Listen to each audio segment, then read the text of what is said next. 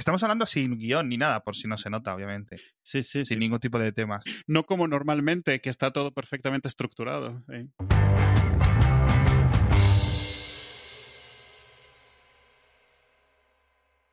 Por cierto, lo del agua fría es súper curioso en Taiwán. Y por lo visto es algo eh, que ocurre en toda Asia. Beben agua templada. No caliente, Sí. pero sí templada. Si tú vas a un restaurante y el agua que te la dan está templada. Y dices, ¿cómo? Pero ya normalmente te lo, te lo avisan, ¿no? Si eres eh, norteamericano, si eres blanco, básicamente te lo avisan. sí. Porque ya son demasiadas quejas, ¿no? Es- Pero es súper curioso. Dicen que es que quita mejor la sed.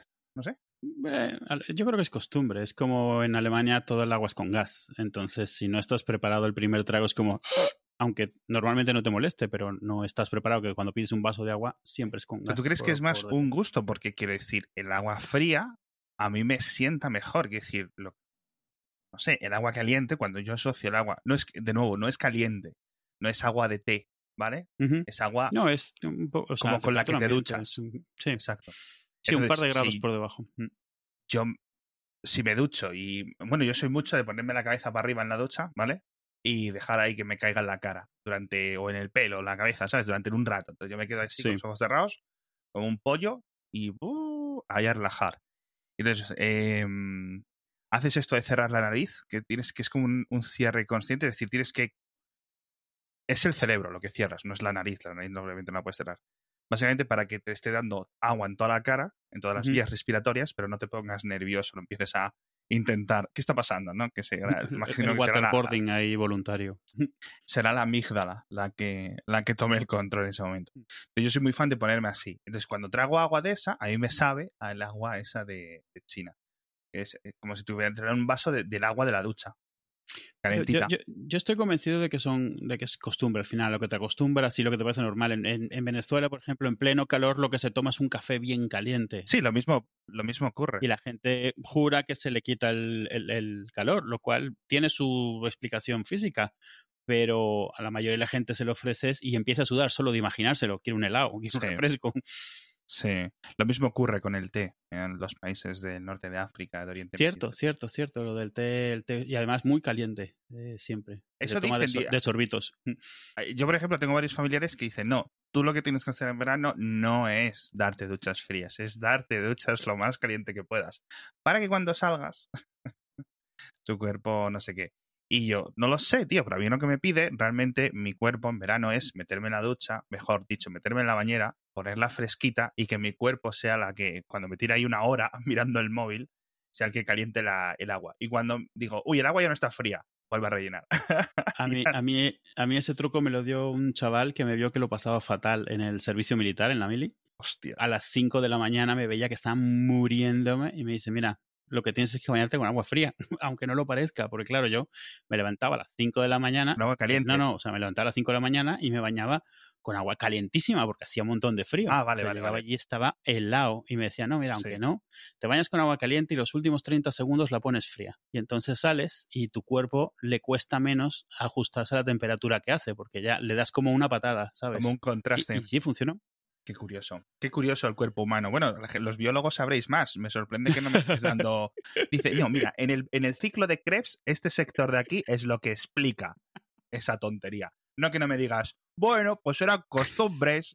No sé, me esperaba una, una explicación más técnica. Pero bueno. Es que todas, o sea, luego ves y todas tienen una, pero realmente, a ver, no puede ser que tengas una explicación para tomar algo caliente y otra para tomar algo frío. Pues alguna de las dos será más válida, ¿sabes? Eh, la- no lo sé, pero el principio es para combatir el contraste y regular la temperatura del Sí. cuerpo con el exterior.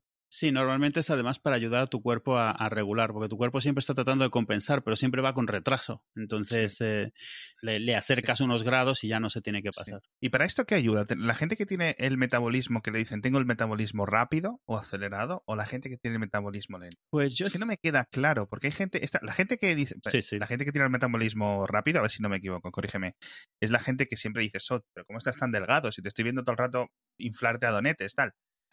Claro, me decían, una vez me explicaron, si come mucho y está delgado, imagínate las mierdas que tiene que echar. Porque claro, si no Claro. aprovechas, no lo conviertes, tiene que salir. Es decir, es parte de que no aprovecha toda la grasa, todo lo que, digamos, el material que entra, toda la energía química de la comida, y parte que cuando la gasta, pues o suda mucho, o la convierte mal, o no lo sé. Yo creo que ahí, ahí en algún momento una se desvirtuó, porque sí, a- si alguien, por ejemplo, está haciendo mucho ejercicio, eh, obviamente su metabolismo es mucho más alto porque está gastando mucha más energía. Entonces, eso de que ves de repente, yo que sé, a los granjeros desayunarse 12 huevos o cosas así, ¿sabes? Dices, bueno, pero es que va a estar todo el día bregando para, sin parar. Sí. Pero yo creo que se empezó a extrapolar de gente que come mucho y no engorda. Y yo creo que realmente en la gente que, que come mucho y no engorda es lo contrario, es un tema digestivo, es un tema de flora, es un tema de, de- del- del microbioma que no aprovecha tanto. Y es lo que dices tú. O sea, al final todo eso que no aprovechas, porque esas personas ni las ves especialmente activas, con lo cual no se están gastando esa energía. Y, y sobre todo yo creo que la gente Sí. no hace realmente cálculo de cuánta energía tiene la más mínima cosa. El cuerpo humano es una de las máquinas más eficientes para, para convertir en energía la comida.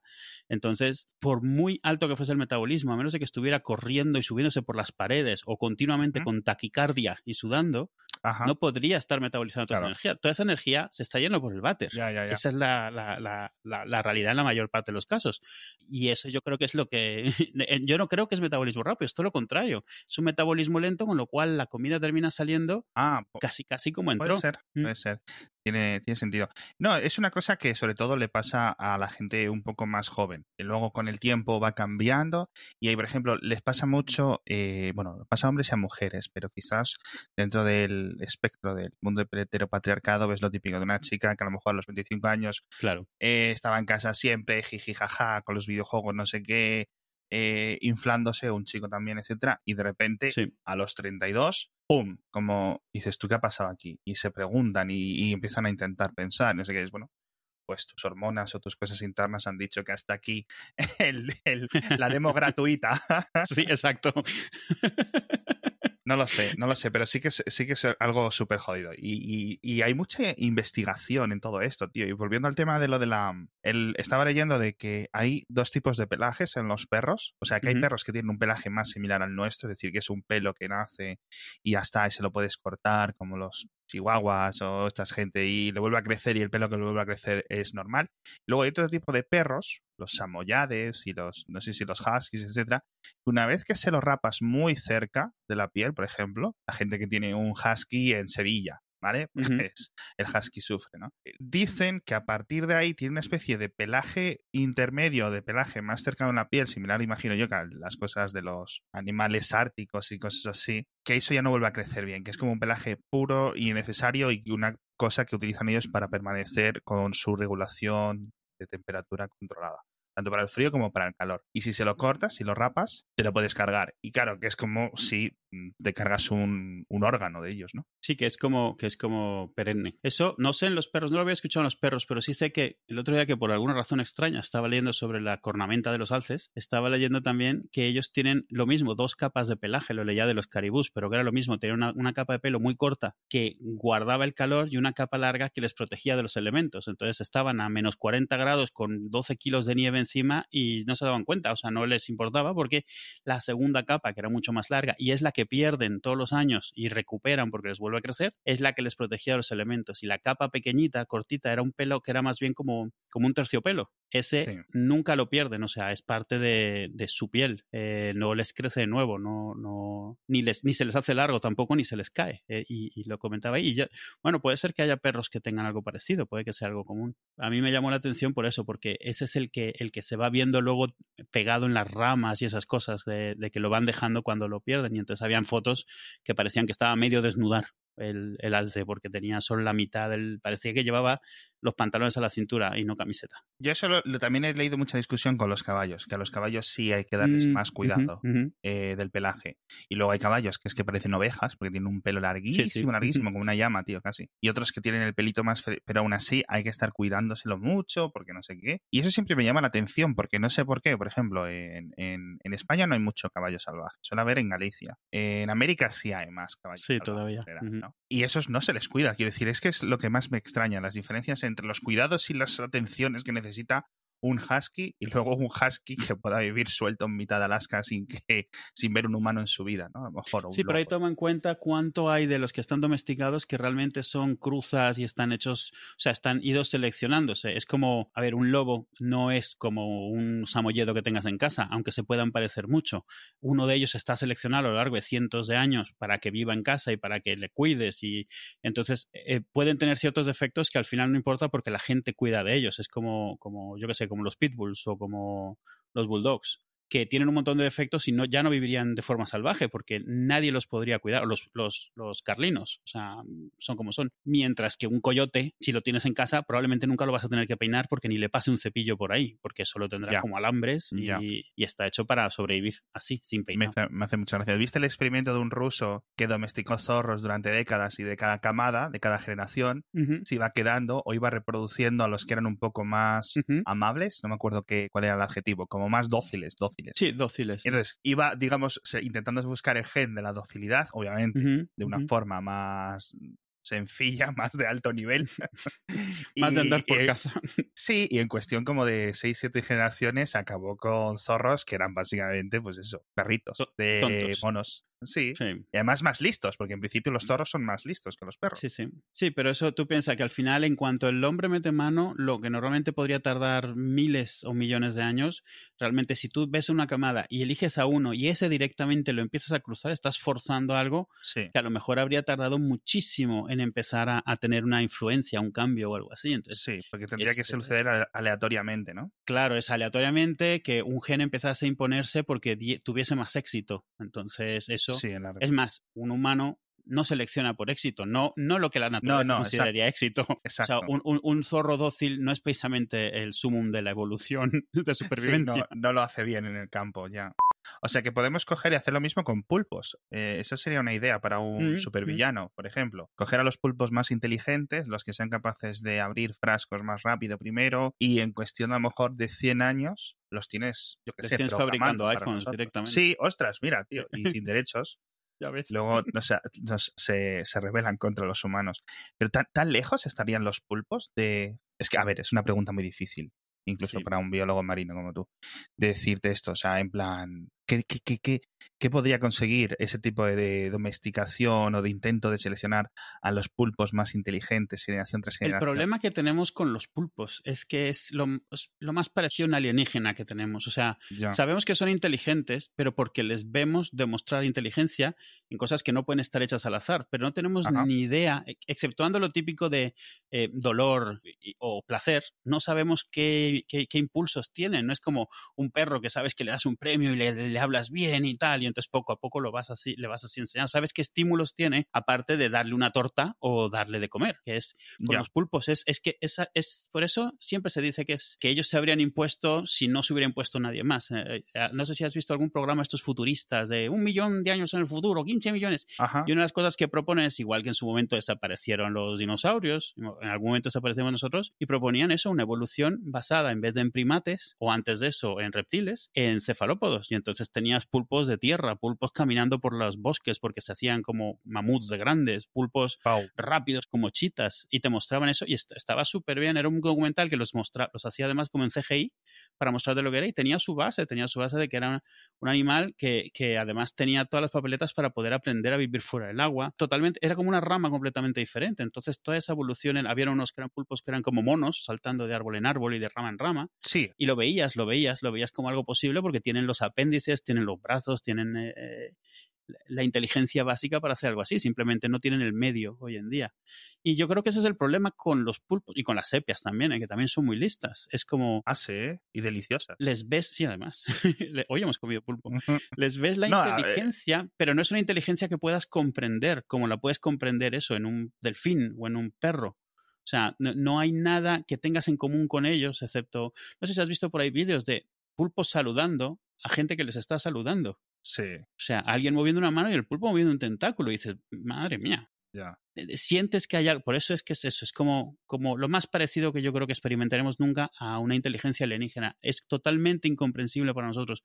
Además, un pulpo tiene, yo no me acuerdo cuántos, tiene nueve cerebros, eh, tiene, no tiene un solo hueso, tiene músculos que controla, se controlan de forma independiente entre ellos, o sea, de una, un controla todas sus, eh, los cromatóforos para poder cambiar, todo ese tipo de cosas que es que ni siquiera nos imaginamos cómo, o sea, está tan lejos de nosotros, de cualquier experiencia que tengamos, que no, no, no, no podemos. Entonces, les podrías entrenar, pero eso, en plan, o pones este tornillo o te doy, una, o te doy un toque eléctrico. Entonces, bueno, como máquinas podrías. pero- Hombre, yo, yo, yo supongo que de eso hay, ¿no? Quiero decir, de eso debería de haber experimentos eh, con los pulpos. O sea, en plan, de hasta dónde pueden llegar. Sí, hay, hay muchos experimentos de inteligencia, hay muchos experimentos de inteligencia y de entrenamiento. Les ves ahí haciendo eso, los típicos laberintos, lo de, lo de los frascos, es un experimento a final de cuentas. Lo de, Sí, lo de meter piezas de una forma en Claro. los juguetes de los niños estos.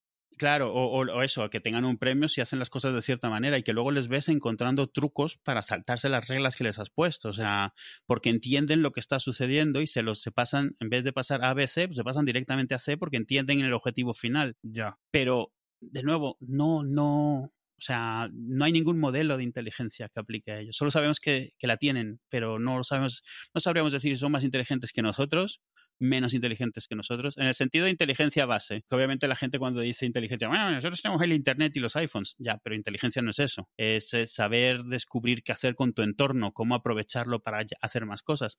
Habían experimentos donde veían que eso, los pulpos llenaban de piedritas una cosa para poder salir de ella, para poder tapar un filtro, para poder hacer cosas así, que dices, madre mía. Una de las cosas que más he leído en ciencia ficción, por cierto, sobre este tema, es que dicen que una de las posibilidades o de los puntos básicos para llegar a ser una civilización es que dicen que no lo puedes hacer dentro del agua. Es decir, si eres un animal marino en un planeta eh, X, inclusi- incluyendo en la Tierra, tienes unos límites de cómo puedes llegar a avanzar. Es decir, tú no puedes construir Claro, casas, eh, no puedes llegar a la metalurgia en, debajo del mar claro. no puedes inventar el fuego, no puedes inventar, puedes inventar la rueda, pero sería que, que necesitas como vivir en superficie. Y eso siempre me ha llamado mucho la atención. Porque claro, sabemos que hay un montón de animales en el mar, obviamente, ballenas, delfines, etcétera, que se les quiere dar rango especial de protección, obviamente, porque lo dices tú.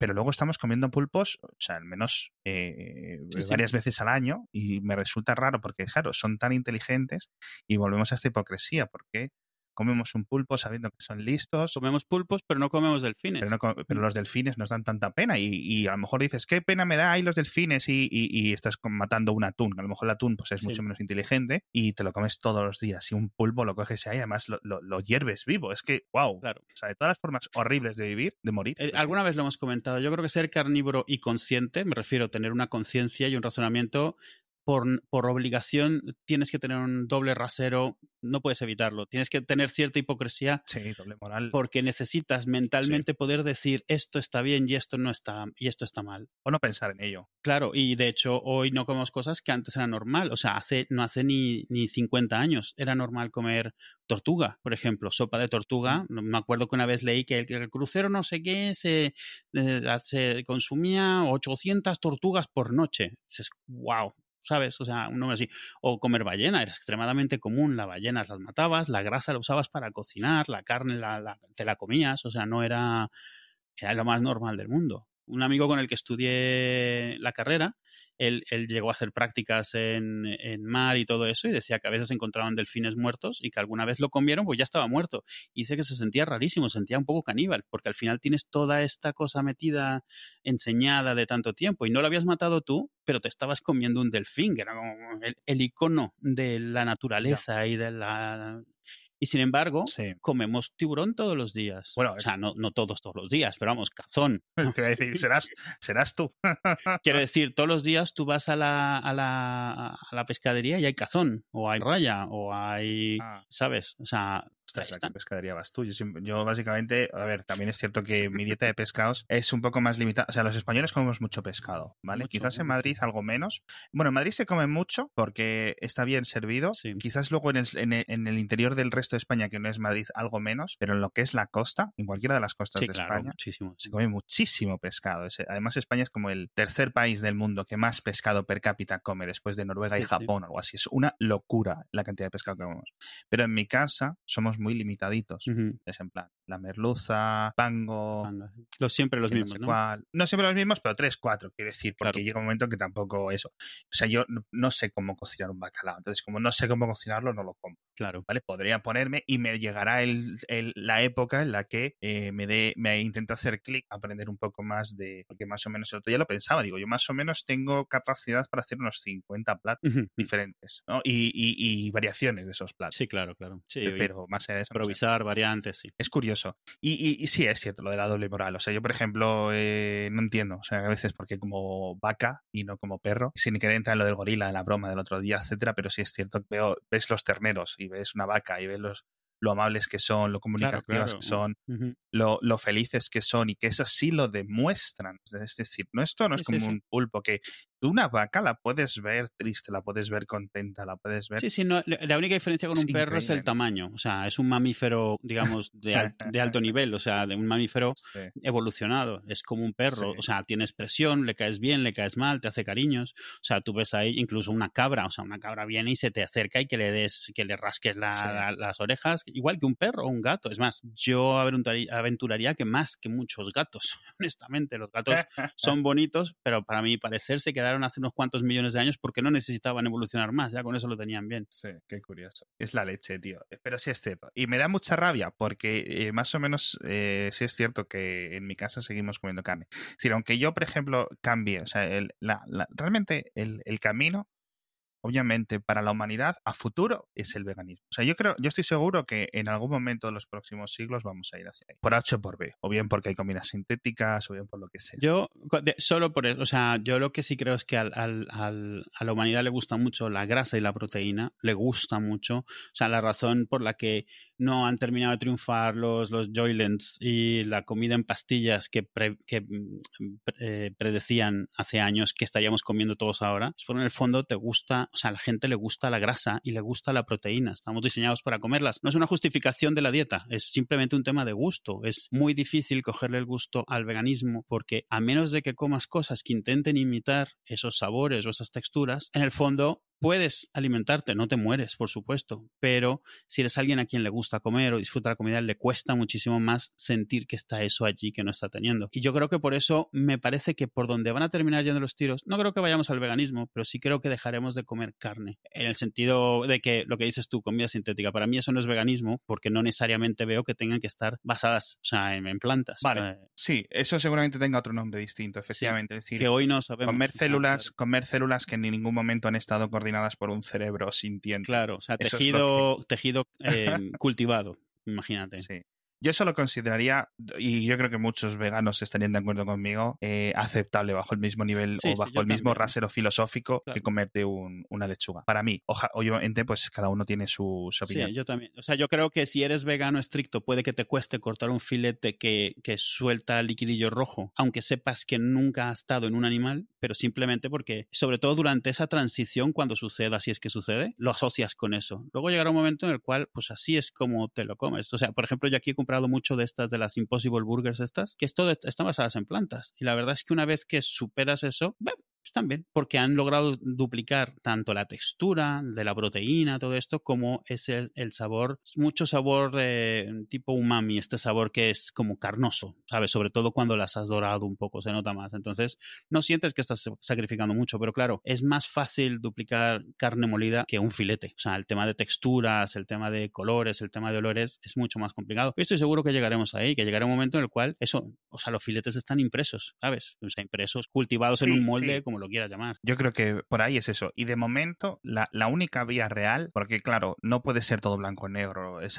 es una decisión personal y yo entiendo y no se puede presionar y tal. Y yo no soy vegano ni, Sí. ni vegetariano. Pero sí es cierto que estoy en ese punto en el que Ahí en va. el que le ve, en el que en el que puedes ver el sentido. Llevo 10 años en este punto. Le puedes ver la razón, sí, el No, no, no, no es, no es actor que le vea el sentido, es que lo veo como la única realmente el objetivo. Simplemente ahora me falta la parte difícil, que es hacer el cambio.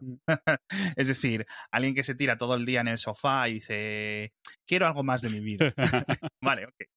La diferencia es cómo vas a intentar conseguirlo, ¿no? Pues eso me pasa a mí con, con el veganismo y reconozco mi, mi hipocresía sin ningún, sin ningún tipo de, de problemas. Yo creo que estamos muchos, la mayoría de la población en este sentido. Nos gustaría comer carne que no haya necesitado de la industria cárnica, sobre todo con los grandes Claro. problemas que tiene la industria cárnica en general, ¿no? Y la única solución que decía es realmente la de ir la reducción.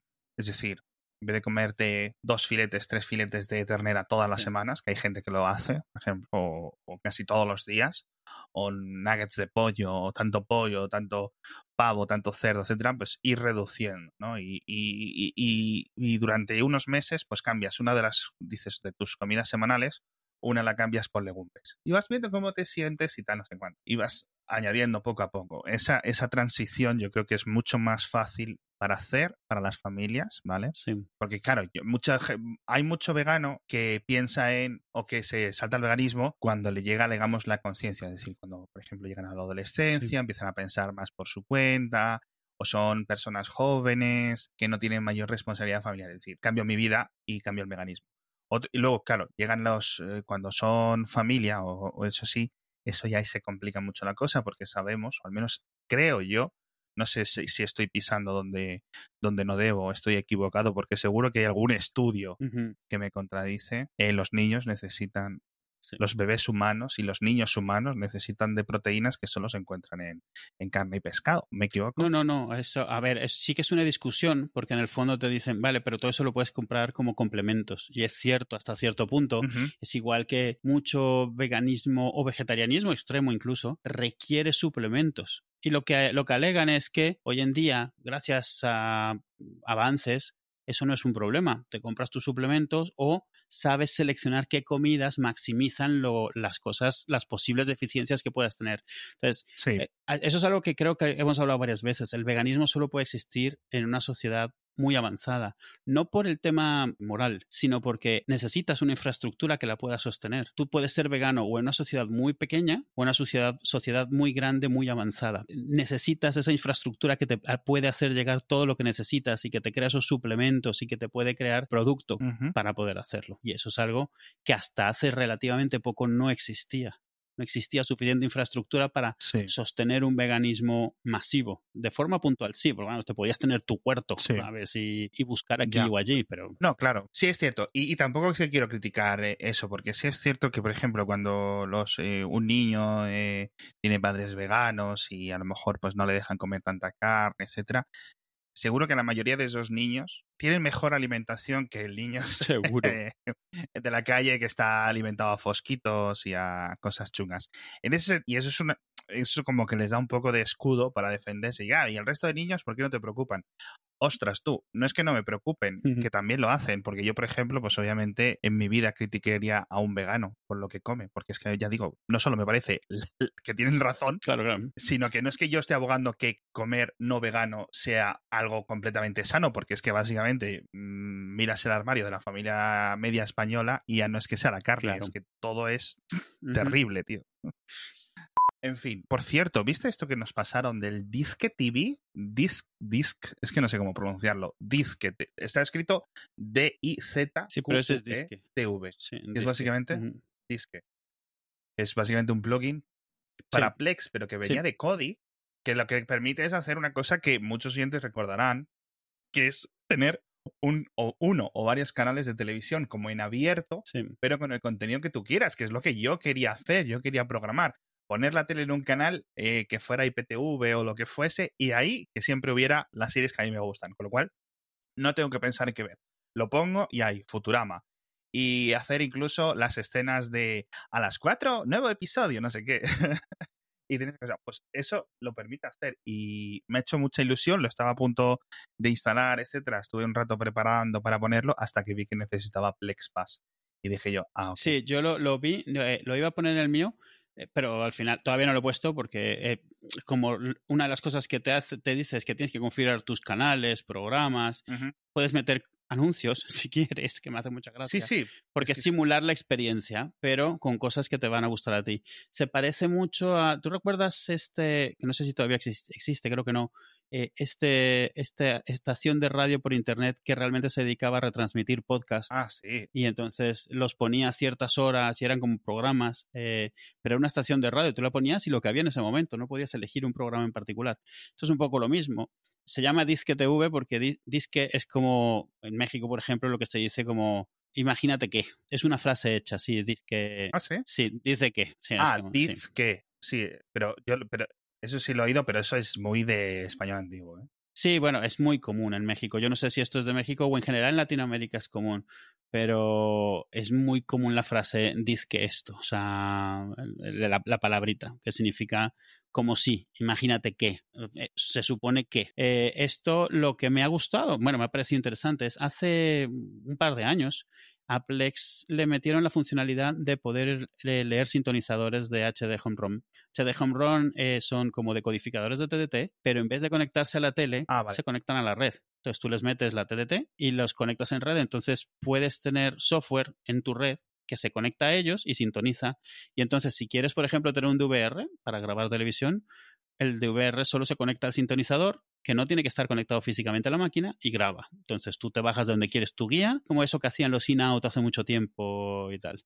Entonces, eh, Plex implementó con los de HD Home Run la posibilidad de ver televisión, algo que Kodi, ha tenido mucho tiempo, lo de poder interactuar con decodificadores para poder, igual que tienes eh, teles, pelis, música, pues televisión. Y en televisión entrabas y tenías tu guía con todos los canales sintonizados que tenía el HD Home Run y entonces tú podías eh, ver qué es lo que había, cambiabas de canal desde ahí o le decías a las 8 me grabas aquí no hay quien viva o lo que sea, ¿sabes? No, pero ya integrado dentro de Plex. Yo lo probé, pero yo tenía un HD Home ROM muy viejo y solo funcionó durante la beta. en cuanto lo pusieron la versión 1, ese modelo en particular no, porque requería ciertas cosas y el firmware no se le podía actualizar. Y dije, pues nada. Y al final no lo puse porque la realidad es que toda la tele que habíamos visto durante los últimos dos meses era probando esta cosa. No vemos tele ya, era solo por probarlo, pero no había nada que nos atrajese. Lo único que se ve de tele en esta casa es las campanadas de Nochevieja y los niños cuando les prohibimos usar cualquier cosa que van y se ponen Boeing. Esencialmente esa es la tele que se ve en casa. Sí, eso en, el, en toda esta cuarentena a mí me ha sorprendido porque eh, hacía un montón. Ya solo veíamos lo que dices tú, o sea, Clan, Boeing, etcétera, pero hace tanto tiempo ya que ni eso, tío. Y lo pusimos otro día porque entrevistaron a mi mujer en ah, la tele. Y tuve que. Me dice, oye, que, que he estado tal, voy a salir en Telemadrid. Y yo. que no tengo sintonizado Telemadrid. O sea, eh, tengo la. No sé, realmente no lo tengo sintonizado. Yo lo siento mucho. Sé que Telemadrid ahora es. A ver, Telemadrid hace 10 años era un canal malo. Cuando yo era pequeño era un canal bueno. Luego se fue empeorando y tal y ahora tengo que reconocer que, tiene buenos programas, pero no lo tengo sintonizado. Entonces tuve que ponerme a sintonizar un canal, tío, el canal local de aquí de Madrid. Tampoco es que tenga mucha audiencia, pero tendrá 5, 6, 10. Eso nos pasó el otro día que vino mi tío, que a veces nos visita y dijo, oye, pues no sé qué, que quiero ver cómo va. No me acuerdo qué quería ver, o sea, no tenía ni idea.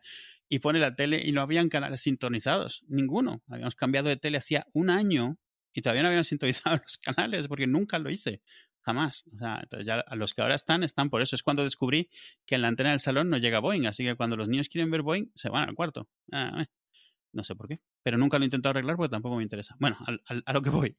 El software este, el disquete V, se presenta en Plex como si fuera un HD Home Run.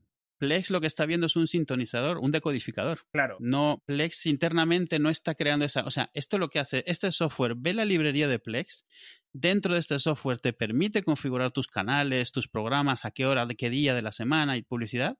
Y le dices ya está. Y entonces él se presenta para Plex como si fuera un HD Home Run, un decodificador en, en red. Y entonces Plex hace lo mismo que hace con cualquier otro. Te deja verlo en la sección de televisión en vivo. O sea, que se piensa que es una, la típica señal que llega sí, sí, sí, exacto, a las teles que le dice qué, qué, qué, emisión tiene, la simula, que es un XML o algo, ¿no? Él está conectándose a este demonio, a este servicio, como se conectaría a un decodificador en hardware de estos que están en red. Él no ve distinción y estos son los canales que tiene sintonizados. Él no, porque Plex no conoce de los canales y eso, todos están a nivel del decodificador. O sea, me pareció muy ocurrente la forma de resolverlo porque realmente eh, a Plex no hay que hacerle nada para que esto funcione. O sea, corre dentro de Plex, pero utiliza la infraestructura de Plex. No es un, una versión especial de Plex, ni un hack ahí raro, un plugin súper chungo. Es un programa que mama de Plex para devolverle a Plex las cosas de una forma ordenada. o sea, me ha parecido gracioso, me ha parecido interesante. No, te iba a decir que cómo pillaste tu Plex Pass, porque lo iba a pillar yo, dije, bueno, a ver a qué precio está, porque sé que de vez en cuando ponen ofertas y es que me, me da la risa pagar 150 brazos por una licencia vitalicia. bueno, aquí hay dos cosas. Yo llevo usando Plex desde antes que se llamase Plex. Entonces, eh, el día que crearon el Plex Pass, eh, durante un tiempo era como compra ahora una, vitalicia y en esa época costaba nada, costaba, bueno, nada, no, pero realmente lo comprabas más por apoyar a los developers y costaba como 45 dólares o algo así. Y yo lo tengo desde entonces. Pero hoy en día, todos los años, unas tres o cuatro veces al año, le bajan el precio a 75 por una vitalicia. Entonces, a ver, al final de cuentas esto es un tema de cuánto tiempo lo vas a aprovechar. O sea, yo sé que hace años desquité lo que yo pagué por ella. Si hubiera pagado 100, a lo mejor me lo habría pensado, pero también lo habría desquitado, porque llevo más de 10 años o lo que sea, complex. Y, y los que me faltan, porque sigue con fuerza. Ahora han metido un montón de pelis malas, de estas de las dos, ¿sabes? Estas pelis raras, pero han logrado los derechos de un montonazo de pelis, la mayoría de ellas nunca las has visto y algunas de ellas las has visto y no las quieres volver a ver nunca, pero me hace gracia porque lo han hecho, estoy seguro, porque no está documentado, que lo han hecho para la, la inevitable lucha que habrá tarde o temprano por derechos, para ellos demostrar que son una plataforma de contenido en el cual la gente, bueno, también se puede poner sus cosas pero que no es diferente a iTunes. iTunes, cuando existía, tú te podías poner tus pelis que te habías ripeado tú o bajado piratas y verlas ahí o pasarlas a tu iPad y descargar pelis, alquilar pelis, etc. Plex ahora tiene, por un lado, una sección de películas que son miles de películas. Es cierto que muchas de ellas no las querrías ver nunca, pero están ahí. No, pues yo, he visto mirando el catálogo y hay muchas del oeste. Sí, a ver, y hay muchas clásicas, si te gustan, si tienes, yo qué sé, 70 años, ahí tienes un montón de pelis que viste en su momento de, del oeste, de blanco y negro, un montón de cosas. Y ahora tienen un montón de programas de televisión de estos que se han quedado huérfanos de derechos y entonces es muy fácil pillar los derechos, igual que los otros. Y hay alguno ahí relativamente interesante, pero que da igual porque ahora ellos pueden decir que son como, no, no iba a decir como Netflix, pero no, que son como filming. Tienen un catálogo que es un poco así, pero tienen un catálogo. Entonces eso les va a permitir defenderse si alguna vez sale el problema de, oye, es que tienes una plataforma de pirateo puro aquí. No, no, no. Una plataforma donde se ven pelis que tenemos los derechos. Se ven eh, podcasts, se ven programas de televisión por web, o sea, tienen varios web shows de estos, ¿sabes? Sí, Canales de YouTube, o sea, tienen un montón de cosas. Entonces, tienen un montón de contenido ya que justifica a la plataforma a nivel de defenderla. Y ya si la gente la quiere usar para otras cosas, ellos ya ahí no se meten, porque ellos no tocan nada del contenido de la gente, o sea, pirata. Ellos sí que tocan el contenido legítimo, digamos. Entonces se han protegido de esa manera y oye, a alguien habrá quien le interese, pero aunque no, que, oye, ellos están posicionándose para mantenerse. Por mí bien, porque a mí Plex me gusta muchísimo, pero ahí está eso. Por cierto, eh, el otro día recuerdo que está, bueno, un poco de actualización, acabé Stargate SG1, que hacía más o menos uf, 10 años. Yo creo que la acabé en su... Sí. ¿No la, ¿No la habías vuelto a ver? No, no, desde entonces no. O sea, yo acabé SG1 y luego me acuerdo de ver el final de Stargate Atlantis según sigue emitiendo semana a semana. Y desde entonces no lo, había, no lo había vuelto a ver. Y con lo cual más de 10 años. Y es cierto que ya sabía yo que iba cambiando, que le pasaba un poco como a, Expediente X. Es decir, que empieza a desaparecer gente, aunque creo que se podría haber tratado mejor, por ejemplo, todo el tema de Jonas, Queen y, un montón de historias.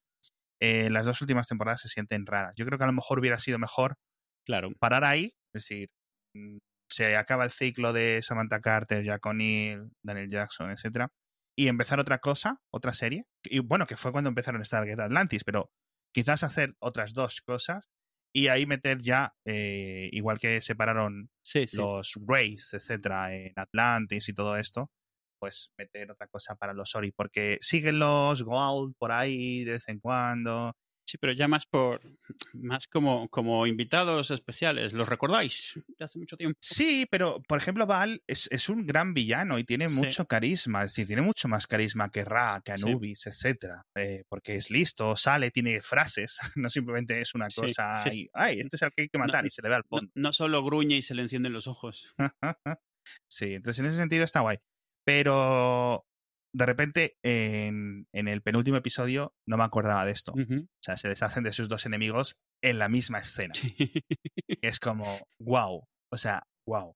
Y eso sí que me parece de súper chichinabo. Yo no sé si en su momento me hubiera quejado tanto. Momento, momento season finales de Juego de Tronos, que de repente empiezan a caer los que llevan ocho temporadas dando por saco en una escena de tres segundos. Sí, justo. Y entonces eso me, me- me- llevó a lo de Juego de Tronos. Es decir, ¿por qué yo sabiendo que esto iba a acabar así, Sí. sabes? Me la he visto. Porque en mi mente son como dos series. La temporada 1 a la 8 y temporadas 9 y 10. Que, que le pasa también a Expediente X.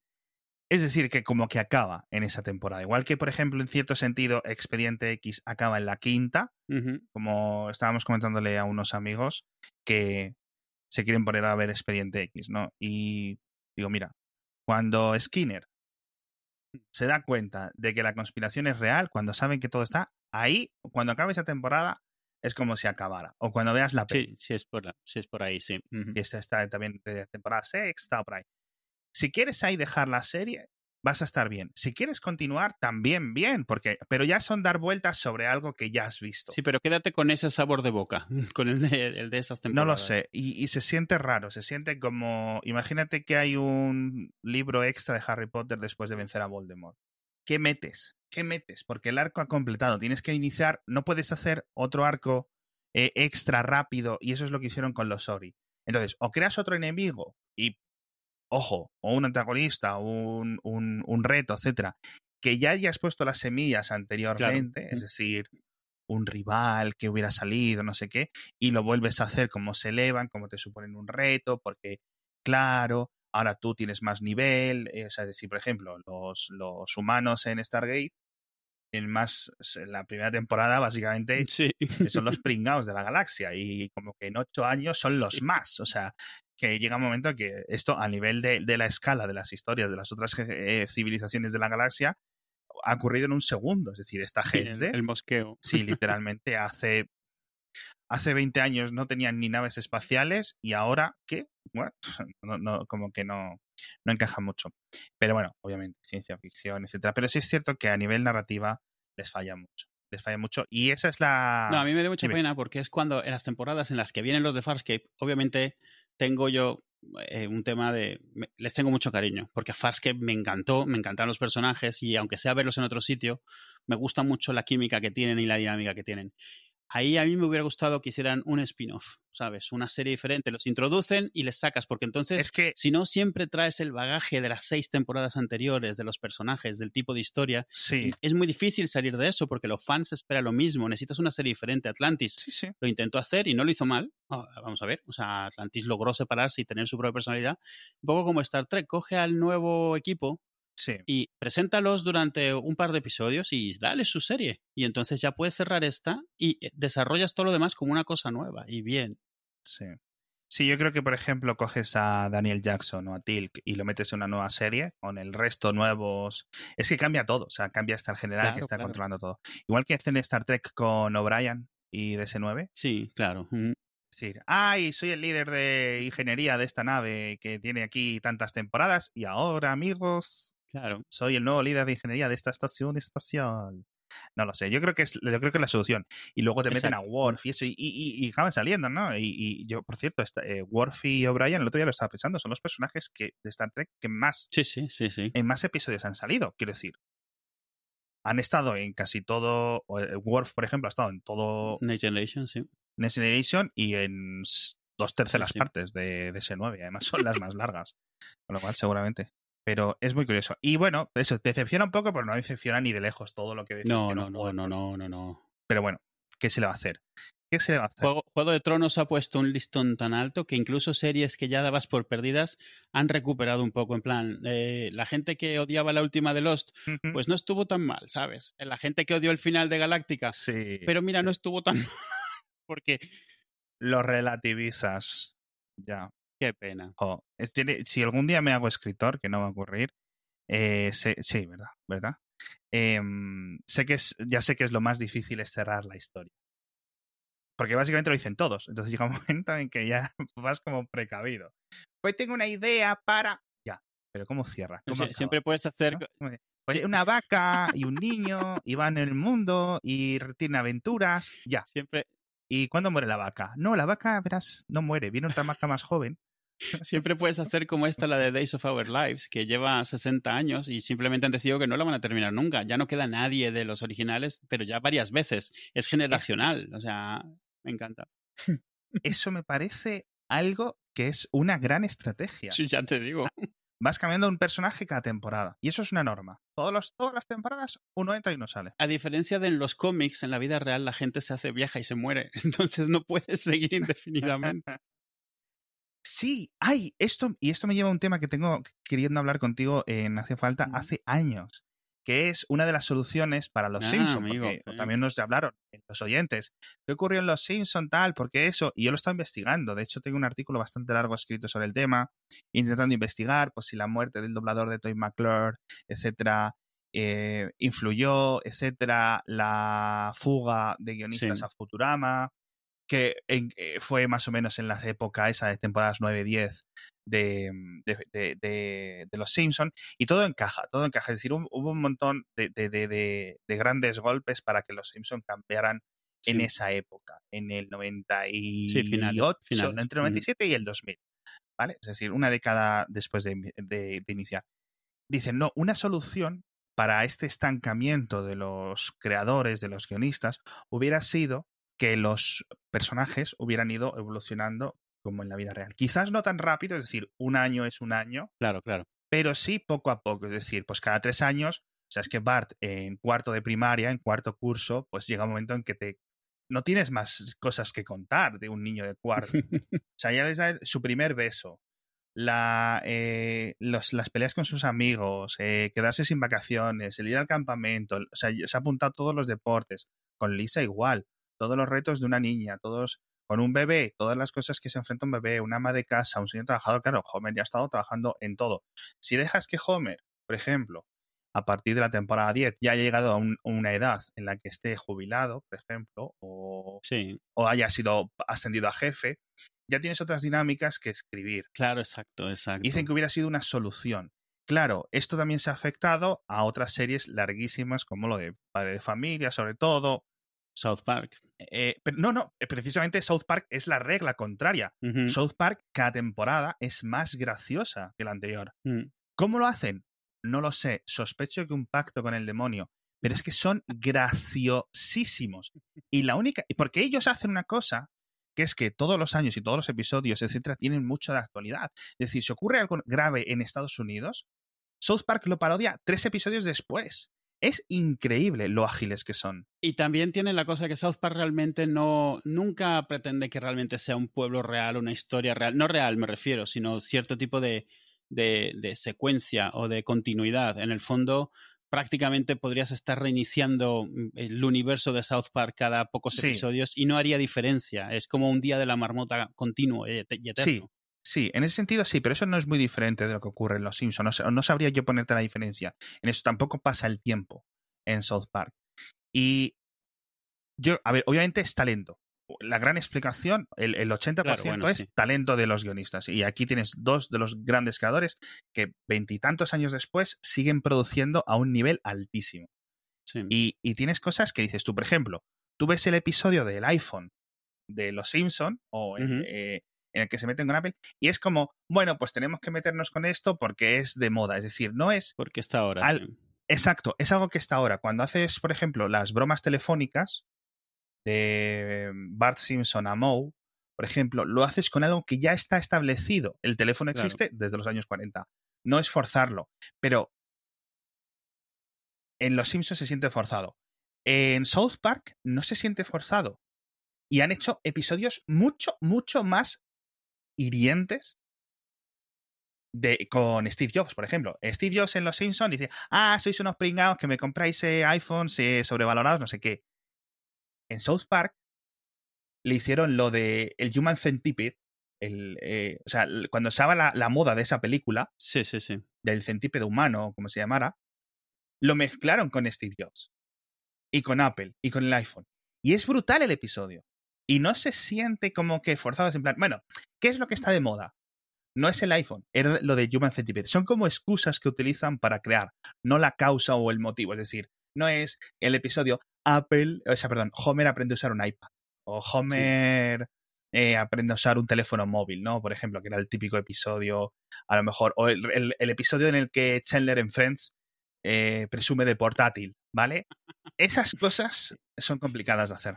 Algo gracioso es cómo introduce. Yo recuerdo el episodio en el cual los Simpsons parodian al Newton. ¿Cómo haces que los mismos personajes con la misma edad parodien al iPhone cuando sale sí, pero fíjate, 12 años después? Pero de nuevo, volvemos a, eso, volvemos a, lo y la de. parodia es más o menos la misma al final.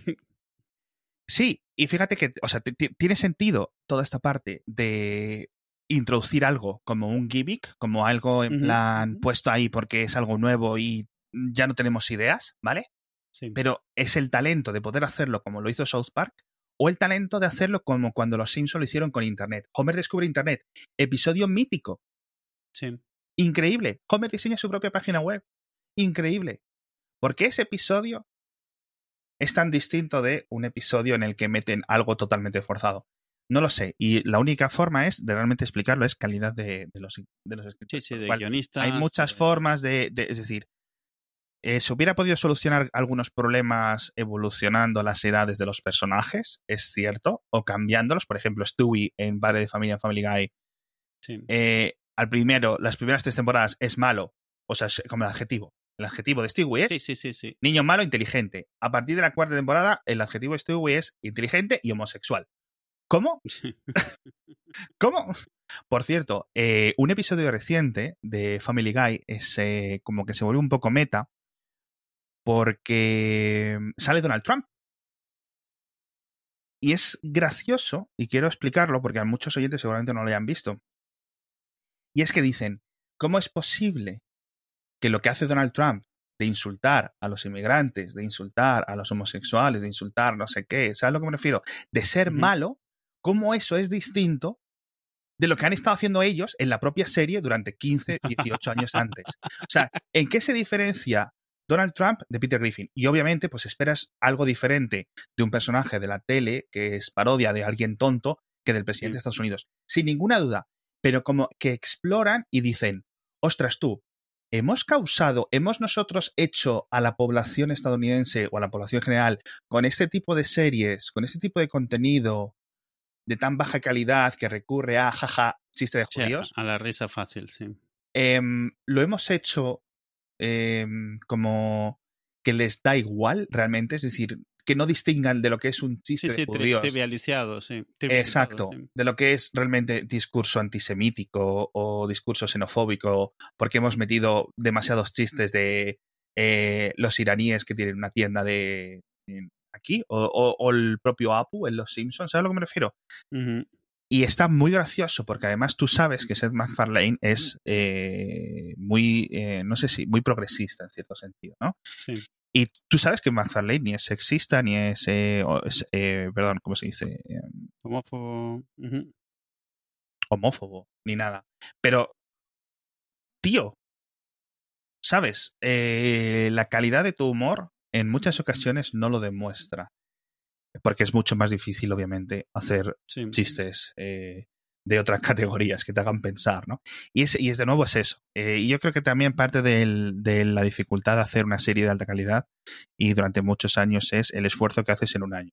Si, si haces 20 episodios, pues es más difícil eh, meter la suficiente densidad de chistes que si haces 10 episodios o que si haces 6 episodios. Claro, claro. Eh, nos echaron muchas broncas los oyentes también por decir, por ejemplo, que IT Crowd bajaba de calidad. Es cierto. Em, por ejemplo, sí es cierto que ah, tiene episodios malillos en la tercera, cuarta, quinta temporada, pero también tiene episodios míticos. Eh, Mm. Los, los, decanos del Internet. Internet está en esta caja, tío. La, caja de DVDs que durante un tiempo se vendió de IT Crowd, venían en la caja en la que le decían, esto está en Internet y eso es la tercera temporada.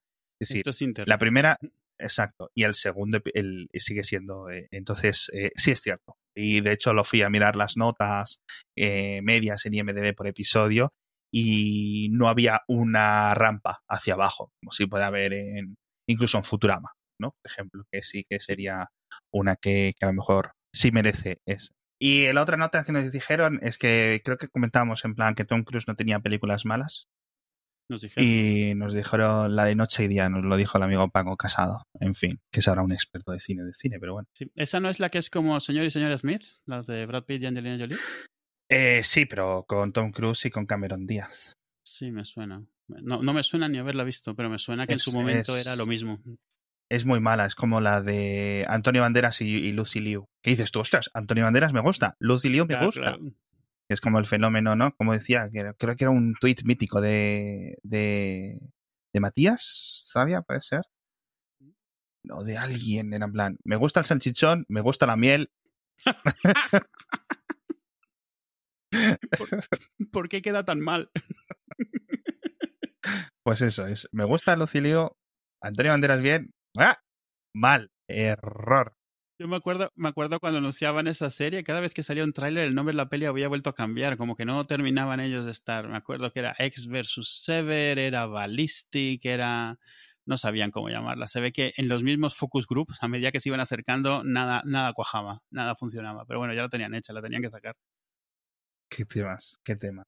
En fin, pues gracias por corregirnos, pero bueno, seguiremos. Seguiremos. Cada uno Seguir- tiene derecho a su opinión, ¿no? Sí. No, pero sí es cierto, es cierto, es cierto, es cierto. Todas las cosas que nos dicen los oyentes, la verdad es que, la verdad es que tienen razón. Y además tenemos oyentes increíbles.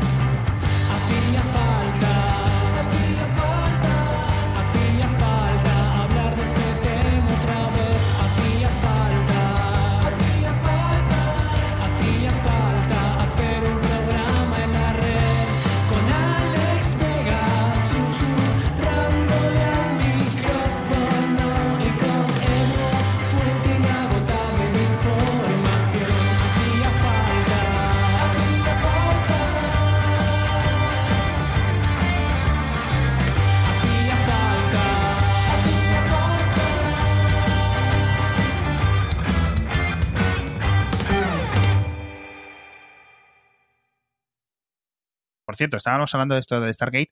Y dije, oye, ponme, ponme Stargate Atlantis tal en, en la serie, o sea, perdón, en Plex para verlo porque no está en ninguna plataforma, etcétera, y me lo pusiste y, y me oyó otro oyente y me dice, y me abre Telegram. No voy a decir su nombre porque no sé si por, por, por temas de privacidad. Y me dice, "Te- oye, he escuchado que no tienes dónde ver Stargate Atlantis, te la he puesto en mi Plex. Y hace tiempo que me dijo, oye, apúntate a mi Plex, que Mm. quiero que lo disfrutes porque me gusta el podcast y quiero como que te lo te compenso lo que yo disfruto para que tú disfrutes de mi Plex. Y me hizo extrema ilusión, ¿no? Y me la puso y dijo, oye, ya tal. Y, y yo le dije, "Os te lo agradezco con el corazón, pero justo me la había puesto de dúo, tal. Y resulta que me la habían puesto doblada en español. Y yo, ah, te quiero, te Claro, quiero. como te gusta, como te me- gusta. prefiero, prefiero verlas. Es- ya te digo, este, este tipo de series prefiero verlas eh, dobladas en castellano. Las que, las que viste en su momento dobladas también, ¿no? No, no, porque Stargate Atlantis ya la vi, pero como les estaba escuchando a Samantha Card y al resto de personajes en Ah. castellano durante 10 temporadas, como que ahora eso. Entonces es gracioso porque esta serie no la había visto en castellano originalmente, esta serie ya la había visto en inglés, pero eh, sí es cierto que, que tiene su encanto verla así. Además tienes el problema de que, de nuevo, de la edición de audio, que y la, el efecto, yo qué sé qué es, que básicamente es que se oye mejor. O sea, yo entiendo mejor. Se oye más Eh, alto. la- Las voces se Sí, oyen más es que se oye más alto. Es que, es que no, es, no es un tema de idiomas, es un tema de que al doblaje Claro. desaparece el sonido de fondo. Entonces me da igual. Y los Greys son los espectros. Eso no lo había visto yo. Ah, amigo, esto es como cuando la primera vez que leí Los Mortífagos, digo, ¿what? Que est- está muy bien traducido. Eso. Sí, no, no, no, a ver, sí. Sí, que- o sea, muy, muy ingeniosamente traducido. Harry Potter y las de, de Salamandra y las traducciones de Juego de Tronos, de Canción de Hielo y Fuego, quiero decir, a español, son súper buenas. La traducción y el trabajo de adaptación, wow, increíble. O sea, cosas que a lo mejor si tú conoces el, los nombres originales de las ciudades o de los hechizos o de no sé qué, y Sí. Dices, Sí, que "Ostras, muchos le ha son estado- al final es juegos de palabras, palabras juntas entre sí, que en español es mucho más complicado. En el inglés se presta mucho a hacer, a juntar palabras, pero el español cuesta, o sea, para que una palabra suena bien eh, y para que encuentres palabras suficientemente cortas para que al juntarlas no te quede de 24 sílabas. Sí, Sí. increíble. En fin, chavales, eh, muchas gracias a todos los oyentes, muchas gracias al oyente anónimo que me ha regalado con Stargate Atlantis en castellano, de verdad, lo agradezco de corazón. Tenemos oyentes tanto en Hacía Falta como luego en Mixio, en Elon, Cupertino, etcétera, que de verdad, o sea, solo me queda ponerme de rodillas y aplaudir porque es, es, es increíble lo amables que son, tío, lo amables que son. Nos vemos en el próximo episodio. Claro que sí.